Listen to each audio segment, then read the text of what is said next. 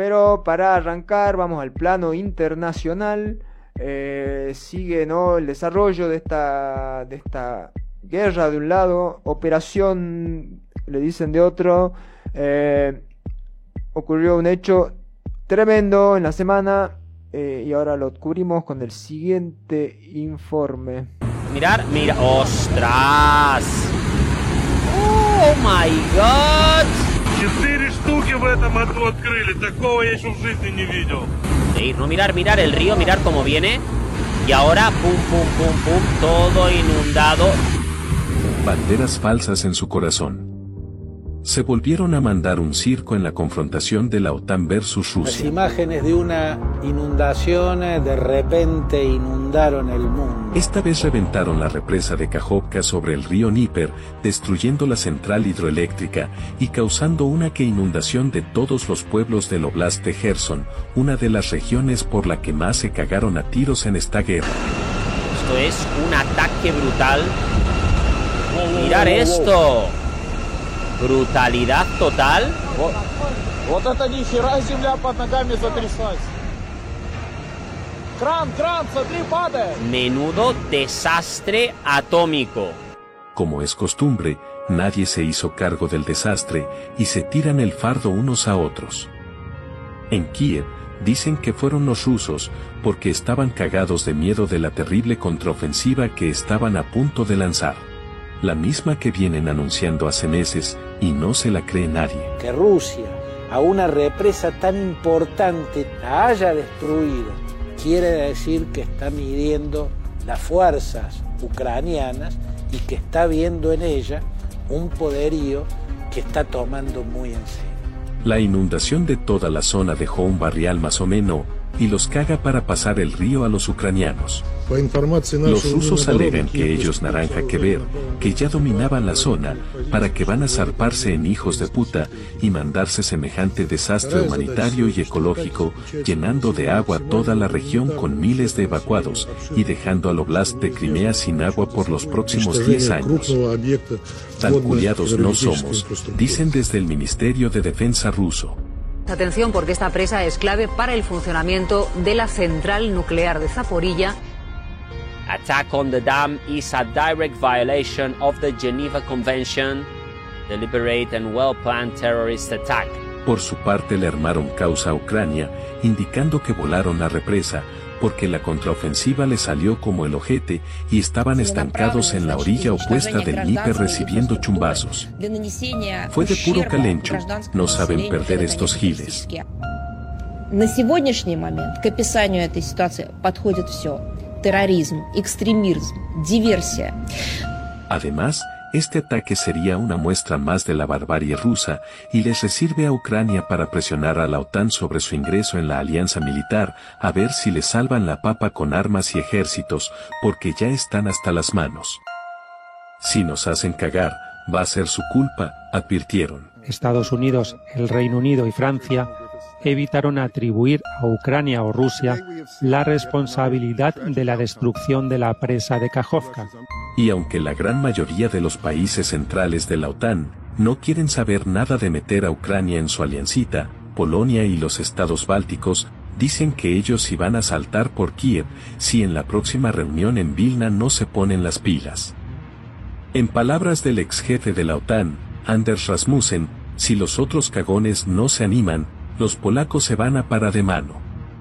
Y así siguen pintando los ataques de ejércitos irregulares y drones, tanto en Ucrania como en Rusia, siempre sin responsables, atribuidos desde Occidente a autoatentados rusos, que parecen estar en guerra consigo mismos para la narrativa atlantista. Does it seem believable to you that uh, Russia would destroy a dam and flood ethnic Russian villages and cut off the water supply to uh, Crimea? That doesn't seem logical. It seems about as logical as blowing up one's own pipeline, doesn't it? We've come to no conclusions on this. We're working with the Ukrainians. We'll try to get as much information as we can. Mientras, en videos que circularon en Telegram, los milicianos rusos que atacaron Belgorod tenían misteriosas insignias polacas y hablaban con un acento medio raro, así que capaz que la OTAN ya está hasta las bolas y se tienen que terminar metiendo en el pantano que contribuyeron a crear en Gerson.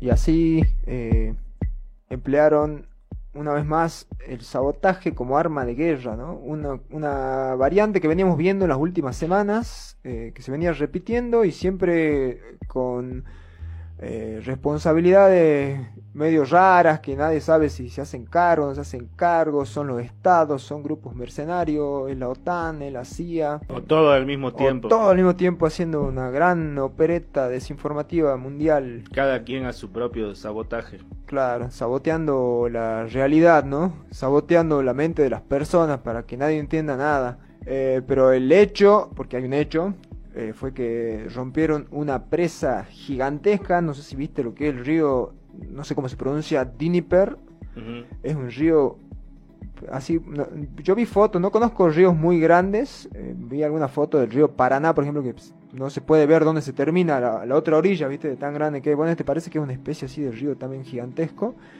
en el cual se construyeron seis presas, todo el recorrido, ¿viste? Centrales hidroeléctricas en realidad, presas y mm. centrales hidroeléctricas, fue durante los años 50 y fue construido obviamente cuando Ucrania era parte de la Unión de Repúblicas Socialistas Soviéticas. Ah, así que bueno, es eh, un... ¿Quién te da, te quita? Es como una construcción rusa, ¿no? Lo construyeron los rusos. Pero que han volado una nomás. Sí, eh, esto está en la región, en el Oblast de Gerson, ¿no? Que una de las zonas que tuvo una de las peleas más feroces, ¿no? Tuvieron luchando, hubo ofensivas y contraofensivas, eh, habían tomado la ciudad de Gerson los rusos y luego hubo una contraofensiva ucraniana que los rusos al final habían tomado toda la ciudad, viste, supuestamente los, ucranianos decían que no la habían tomado, que eh, estaban varios sectores bajo control de los ucranianos, pero finalmente los hicieron retroceder y los rusos dejaron la zona, a pesar de que había habido cierto activismo también en la zona para eh, que gente prorrusa funde también una república popular, ¿no? Viste que en otros oblasts fundaron la República Popular de Donetsk o de Lugansk, Acá querían fundar la República Popular de Gerson, pero bueno, no lo lograron. Los ucranianos retomaron la ciudad. Creo que hubo represalias para los prorrusos que habían apoyado ¿no? la invasión rusa. Y está la zona en disputa. De un lado del río están los ucranianos y del otro lado del río están los rusos. Y en el marco de la contraofensiva, supuestamente, eh, el miedo venía porque los rusos porque los ucranianos eh, iban a cruzar el río en algún punto, en algún momento, y eh, esa es la narrativa que eh, salió de la OTAN y de los países de Occidente, que los rusos, para evitar que los ucranianos crucen, volaron la presa que estaba bajo su control, y una presa que encima era importante para Rusia, porque de esa presa salía el agua potable que iba hacia la península de Crimea. Eh, y también eh, el agua que iba a enfriar la central nuclear de Zaporilla. O sea, ¿quién perjudica esto más? A mi parecer, los rusos se perjudicaban solos y hacían semejante acto para que los ucranianos no crucen el río. El Dnieper. El Dnieper. Entonces, eh, Sí, estoy viendo algunas imágenes bastante impresionantes. Parece la zona de la Plaza Gurruchaga en, verano cuando llueve. Bueno, acá hay unos videitos, a ver si, si lo, lo quiere ver. No, sí, eh, por... toda la ciudad, ¿no? Bastante... No, la el agua. Sí, no, fue una, es una catástrofe. Ah, ese es la, el, el, dique. Ese es el dique donde está la central hidroeléctrica. Eh, fue destruida esta represa, ¿no? Ah, se acusan mutuamente. Claro, los rusos dijeron que fueron los ucranianos, ¿no? Y viceversa. Y viceversa. Ajá. Y obviamente los pueblos y ciudades que estaban abajo en el valle fueron totalmente afectados, totalmente enterrados bajo el agua. Este, enaguados. Enaguados, cubiertos por el agua. Y bueno, yo vi una... ¿Cuántas personas viven en el área? ¿Usted tiene ese dato? Alrededor. Ya que habían como 200. No parecen ciudades muy grandes, ¿no? Parecen más bien. Leí de que habían 22.000 evacuados, que habían muerto unos pastores, ah, que habían muerto ahogados. Eh, Además de todas las pérdidas, ¿no? Si uno se imagina esto, parece. Me parece.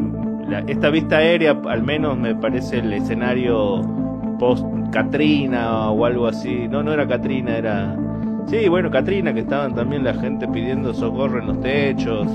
O, claro, Como cuando- esas imágenes que, han, de- que se han las imágenes de viralizado. ¿no? Atlanta, ¿no? Sí. También sí, sí. esas inundaciones importantes, ¿no? Ese- donde se ven los techos únicamente de las casas. Bastante complejo. Y, y un croc flotando. Sí, acá los acusaron de un ecocidio, ¿no? No solamente ¿Eso por qué sería? Por perjudicar todas las tierras. por todo el ecosistema y toda, o sea, todos los asentamientos, todas las tierras cultivables. Este, bueno, desde, desde el Kremlin, ¿no? Se rechaza esto y dicen que fue un sabotaje ucraniano. Que Ah, este para sab- hacerlo quedar mal. No, en realidad lo que venía pasando era que eh, Zelensky había estado presionando, ya habíamos visto que había presionado en la cumbre del G7 y había estado en otra reunión en la cual había insistido en la entrada de Ucrania en la OTAN, en la cumbre de la Comunidad Política Europea. Fue a decir eso, ¿viste? Como acá nos tienen que apoyar porque nosotros estamos poniendo el lomo y para que Europa no sea invadida por los rusos. Eh, entonces nos tienen que apoyar si quieren que, más o menos aguantemos. Había ido a presionar y a partir de esta presión, eh, algunos miembros de la OTAN habían, eh, ¿cómo se llama?, declarado que querían, que ellos podrían llegar a enviar tropas a Ucrania si la OTAN no hacía nada. Porque la OTAN al parecer agarró y han dicho, no, ya vamos a ver, sí, hay que esperar. vamos- Vuelva mañana. Vamos a esperar a la próxima reunión. Porque, Vuelvan el jueves. Sí, como que no quieren eh, darle más armas, no le quieren dar eh, más aviones, no le quieren dar más apoyo. La verdad que no sé bien por qué, simplemente dan apoyo moral, una cosa así, pero varios miembros de la OTAN y sobre todo miembros que han tenido son, tienen frontera con Rusia, como Polonia o los países bálticos, han dicho que ellos van a ir a defender a Ucrania en el terreno. Y eso... eh, Por como- fuera de la OTAN. No pueden por fuera de la OTAN. O sea, ellos no pueden actuar por fuera de la OTAN. Entonces, como. Son miembros, claro, y eso es lo que no les gusta tampoco a la OTAN, porque si ellos se meten, automáticamente la OTAN queda involucrada en, en- Claro, porque en esto, son ¿no? parte. Son parte de la OTAN, no pueden hacer cosas por afuera de la OTAN. Ajá. Entonces me parece que es toda una medida también de presión, no solamente de Ucrania, sino también de otros países que están presionando a los países occidentales, los países de Europa del centro y eh, a Estados Unidos, para que eh, metan a Ucrania finalmente en la OTAN y eh, la guerra esta escale a un nuevo nivel, porque eso ya implicaría una guerra frontal entre Europa y Rusia, que es todo lo que no queremos, no quiere nadie, pero eh, hay Y algunos quizás estados... esa es la gran razón para no, No dar- aceptar. Claro, bueno, pero los polacos ellos tienen su bronca con los rusos, Ah, eh, bueno. histórica, eh, porque, bueno, está todavía fresca la masacre de Katyn, por ejemplo, que es un hecho histórico tremendo que ocurrió antes de la primera, de la Segunda Guerra Mundial, porque viste que hay como un tratado entre los rusos y los nazis antes de que se romp- se pudra todo, Claro. por el cual se anexionaban Polonia y la dividían y Claro bueno, que se la, la toman los rusos. que se llama el Pacto Ribbentrop Sí. no me acuerdo el otro nombre, pero eh, en el marco de eso entran los rusos, o al menos esa es la acusación, y masacran eh, 40.000 o no más, creo que es un- una masacre terrible de soldados y eh, intelectuales, dirigentes polacos y los entierran en los bosques de Katyn, bueno, y en otros lugares. La cosa es que durante mucho tiempo también se le echó la culpa a los nazis de esto, pero mucha gente eh, han, han estudiado el caso y también le, le echan la culpa a los rusos. Otros dicen que fueron una conjunción de nazis y rusos que hicieron esta masacre. Nunca nadie se quería hacer cargo No de nada. eh. qué pasa. Históricamente. No, no hemos sido No, nosotros. Ah, no. no. Esto es falsa lo- bandera. Ah. Esto es falsa bandera. Esta es la guerra de la falsa bandera. La cosa es que, bueno, los polacos eh, tienen una historia parecida a la de Ucrania, un país también siempre en disputa, que se lo han llevado para un lado, se lo han llevado para el otro, y tienen mucha bronca con los rusos, y además en este momento tienen un gobierno conservador que está dispuesto, parece, a, a pelear contra los rusos, y los países bálticos también, así que eh, por ese lado están eh, listos para escalar esta, esta guerra, ¿no? Entonces me parece que por ese lado puede ser la causa, o sea, ¿por qué si lo fueron los ucranianos, por qué lo hicieron? Aparte, se viene dando dentro del, del mismo, la misma modalidad, ¿no? Ataques más bien de guerrillas, ¿no? Ir a Moscú con los drones, ir a Belgorod a hacer esos ataques casi clandestinos, ¿no? No son ataques frontales del ejército ucraniano, sino operaciones casi secretas y donde se ataca cualquier tipo de objetivo, ¿no? Civiles, militares, en cualquier lugar. No nos parece algo que alguien de lo que alguien se quiera hacer cargo. Aunque yo vi varios videos en Telegram que los comandos que atacaron Belgorod eh, tenían insignias polacas y hablaban eh, con acento polaco, hablaban en ruso medio raro el acento. Yo no distingo acento, pero esa era la descripción que daban. No, estos son polacos, estos son polacos. O sea, como que los polacos ya están metidos con algún tipo de, cuerpo, algún tipo de comando que están apoyando a estos pro-rusos, perdón, estos rusos anti-Putin que hablábamos la semana pasada. Eh, y que sería una cuestión de formalizarlo.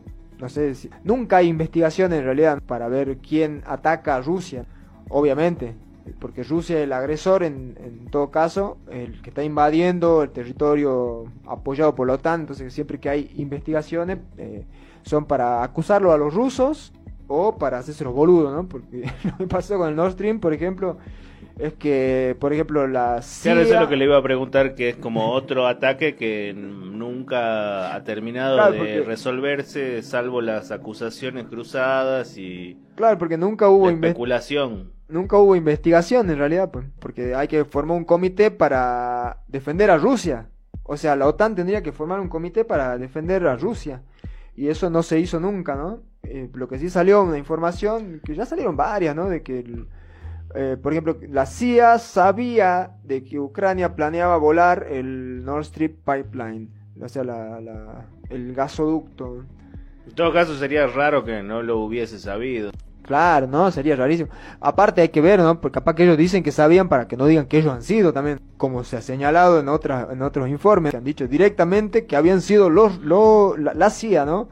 Que había hecho una operación especial con unos robots especiales que iban por abajo del agua, que habían estado ahí como... Claro, porque a estas alturas también habría que ver, ¿no? Si la, si la central de inteligencia yankee únicamente sirven los Yankees o ya lo contrata el que, el que tiene el mejor billetón y van y te hacen un servicio ahí nomás.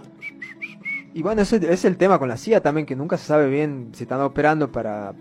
O sea, son inteligencia para, para que sirva para Estados Unidos en sí mismo o, ellos ya son un estado por arriba, ¿no? De, Eso es lo que se habla con el poder en las sombras y toda la historia del es la inteligencia. En general, deben actuar así en todos los países, ¿no? Haciendo operaciones secretas. Esta, es la agencia más esta importante. Es la agencia, ya sé. O sea, con dos o tres manos, ¿eh? el Mossad. Que el Mossad, el MI5 y bueno, alguna otra más. Y la extinta KGB. no, que debe estar por ahí. Eh, ¿Cómo se llama ahora la, la, la rusa? No me acuerdo. Reencarnada en Vladimir. Vladimir no era agente de la KGB. Claro, Vladimir era de la KGB. Eh, pero bueno, eh, ah, vamos a ver qué ocurre con esto, si escala una vez más, terrible, terrible Eso parece la Casa Blanca, pero no es, ¿no? No es, ojalá fuera la Casa Blanca, no, no es la Casa Blanca, es una especie de mansión, bueno, hubo varias catástrofes tremendas. Ah, este es un artículo de George Soros, parece que Soros ya sabía también de algo. Ah, ya la tiraba ahí el Jorgito. Sí, el Jorgito escribe en este Project Syndicate. Eh, dice... ¿Qué ha el Jorge? Bueno, él habla de las principales los principales problemas que él ve en el mundo, ¿viste? Y él habla de un término que no lo había escuchado nunca, eh, dice que esto es una policrisis, una polycrisis. Mm. Eh, o sea, es una crisis que tiene un montón de... Eh, múltiples. Sí, múltiples causas, ¿no? Aristas y, pero las principales son la inteligencia artificial, que él también dice que hay que regularla, el cambio climático y la guerra de Rusia. Esas son las... Eso no hay que regular demasiado. Esas son las, ¿cómo se llama? La, eh, las tres aristas. Las tres aristas más, eh, más tremendas, ¿no? Estamos viviendo tiempos difíciles, dice el Jorge. Ah, pero no es tan poli, entonces son tres nomás. No, es que él, como que pone esas tres arriba, pero dice ah. que hay más, pero que él se va a referir a esas tres nada más. Ah, bien, bien. Bueno, habla de la inteligencia artificial también, que más que nada con el tema de la desinformación y bueno, el cambio climático, pero yo quería ir a, Rusia porque hay una parte en la que él dice, ¿no? Como dice? creo que el contraataque será exitoso. El objetivo... El contraataque sería en todo caso que... La contraofensiva, ¿no? La, la contraofensiva ucraniana, sí, sí. Él está... O aliados y Ucrania. El, el, objetivo será la península de Crimea, que es la base de, lo, de la armada rusa, ¿no? Destruyendo ya eh, el puente, ¿no? No sé si se acuerda del puente ese que le hicieron un atentado con una autobomba que lo destruyeron. Es- sería como aislarlo. Y Ucrania podía volver esto un valor estratégico eh, porque Crimea no va a tener agua. Con este, Ah, bien. es Con- como, claro, es como más o menos, el- capaz que estaba al tanto de la operación, el Corquito ahí estaba poniendo su... O era algo su- que cualquier estratega podría sí. pensarla como decir, bueno, ¿cómo perjudico a, a- a tal lugar? ¿Qué, ¿Cuántas formas de aislar una población o de perjudicarla, ya sea eh, inundando o, o dejando inutilizados carreteras, etcétera, puede haber? Sí, igual- esta era como muy evidente. Igual, bueno, está pidiendo que el final de la guerra ocurra una vez, este, pero bueno, a mí me, me llamó la atención eso, nomás como que, que estaba señalando a esto antes de que ocurra, de que estaba bueno dejarlo a Ucrania, a Crimea sin agua. Claro. Este, igual, Alguna data tenía, alguna data tenía el Jorge. o alguna idea estaba tirando. Este, me, me parece que también es muy brutal este ataque, señalaba el amigo Mascarita, ¿no? Un arma de destrucción masiva eh, que apunta a muchos frentes, pero sobre todo a los civiles, a dejarlos eh, sin tierras cultivables, sin sus hogares, sin sus animales, es como uno de los ataques más brutales posibles, ¿no? Creo que muy pocas veces se hizo en la historia, que yo conozca, ¿no? Eh, en la Segunda Guerra Mundial creo que hubo uno en... Ah, sí, en- a, en- a- a ese punto. Sí, sí, rompieron una presa eh, y atacaron... No, te aclaro, usted dice en los últimos 80 años no, no se había hecho alguna jugada tan tan- Sí, no, no, no, tan, macabra. tan tremenda. Pero bueno, esto también dentro de una serie de decisiones que deben ser tomadas, me imagino, ¿no? Estos sujetos que piensan la globalidad en, en- en estos términos de cómo perjudicar a, a- estratégicamente a un enemigo que es un país y no lo van a pensar individualmente a, a quizás todos los eh, pobladores de la zona que Sí, o, o sea... un huevo. Y sí, obviamente, pero están usando de carne de cañón de los dos lados, ¿no? Son como... Es lo que menos importa en todo esto, ¿no? Eh, y aparte, eh, hay... No sé, están haciendo atrocidades de las cuales o sea, se los nombra, creo, muy de vez en cuando. Y atacando con... No sé, cosas, armas que son tremendas, eh, porque son como micro armas, o sea, ya no hay como ataques tremendos, ¿viste? Por ejemplo, vi que tenían unos drones avispas que tenían bombas, o sea, que llegaban hasta donde habían personas y volaban así a las personas. Eh, una locura, no, no lo dejé guardado el artículo, no me acuerdo dónde lo vi. Y después, bueno, en Telegram hay muchos videos muy, muy tremendos, de- del combate, ¿no? El combate entre pueblos que deberían ser hermanos, y que, lo, que son hermanos en realidad, pero que están divididos en esta disputa geopolítica. Así que vamos a ver cómo sigue esto y ojalá con, eh, no sé, menos ataque a la población civil y que de una vez, a ver si, si puede, no sé, quién puede mediar en esto, China, ¿no? Porque, o sea, lo- los norteamericanos y el resto de Europa no quieren que Rusia quede ganador, pero tampoco van a dejar, eh, le van a dar el apoyo a Ucrania para, para que gane la guerra. O sea, están apuntando a una guerra muy larga, ¿no? Este, pero obviamente ellos no están poniendo los muertos, ni están poniendo eh, las tierras que van a quedar devastadas, ¿no? Acá están jugando al TEC. Están jugando al TEC, y eso es lo que parece, ¿no? También eh, cómo se lo, se lo lee en los medios, o sea... Mira como- cómo te cago. Claro, como te inundo. Pero bueno, por ahora eh, se- seguir viendo qué pasa y si quiere lo invito a escuchar algo de música que me ha pasado. A ver, ¿qué estamos por escuchar? Lost Buena. in Kiev. Uh, nunca, nunca mejor elegí un nombre. no. Una banda francesa. Una banda francesa llamada Lost in Kiev, post-rock from Paris, haciendo el tema Another End is Possible. Ojalá Another End fuera possible. Eh, del disco Rupture